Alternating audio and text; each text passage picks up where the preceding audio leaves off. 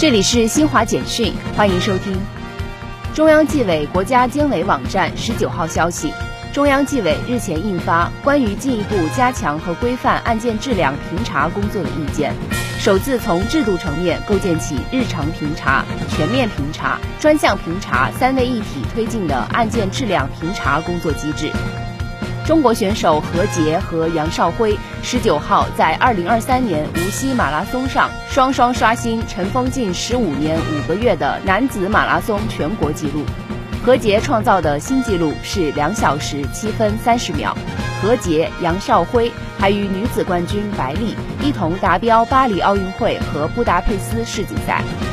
十八号，二零二三全球电子竞技巡回赛中国站在杭州启动。这也是迄今为止国际电子竞技联合会在中国授权举办的最高级别的综合性电子竞技国际赛事。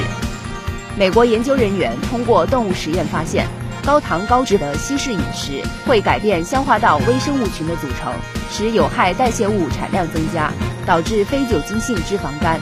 抗生素治疗可以缓解病情。以上由新华社记者为您报道。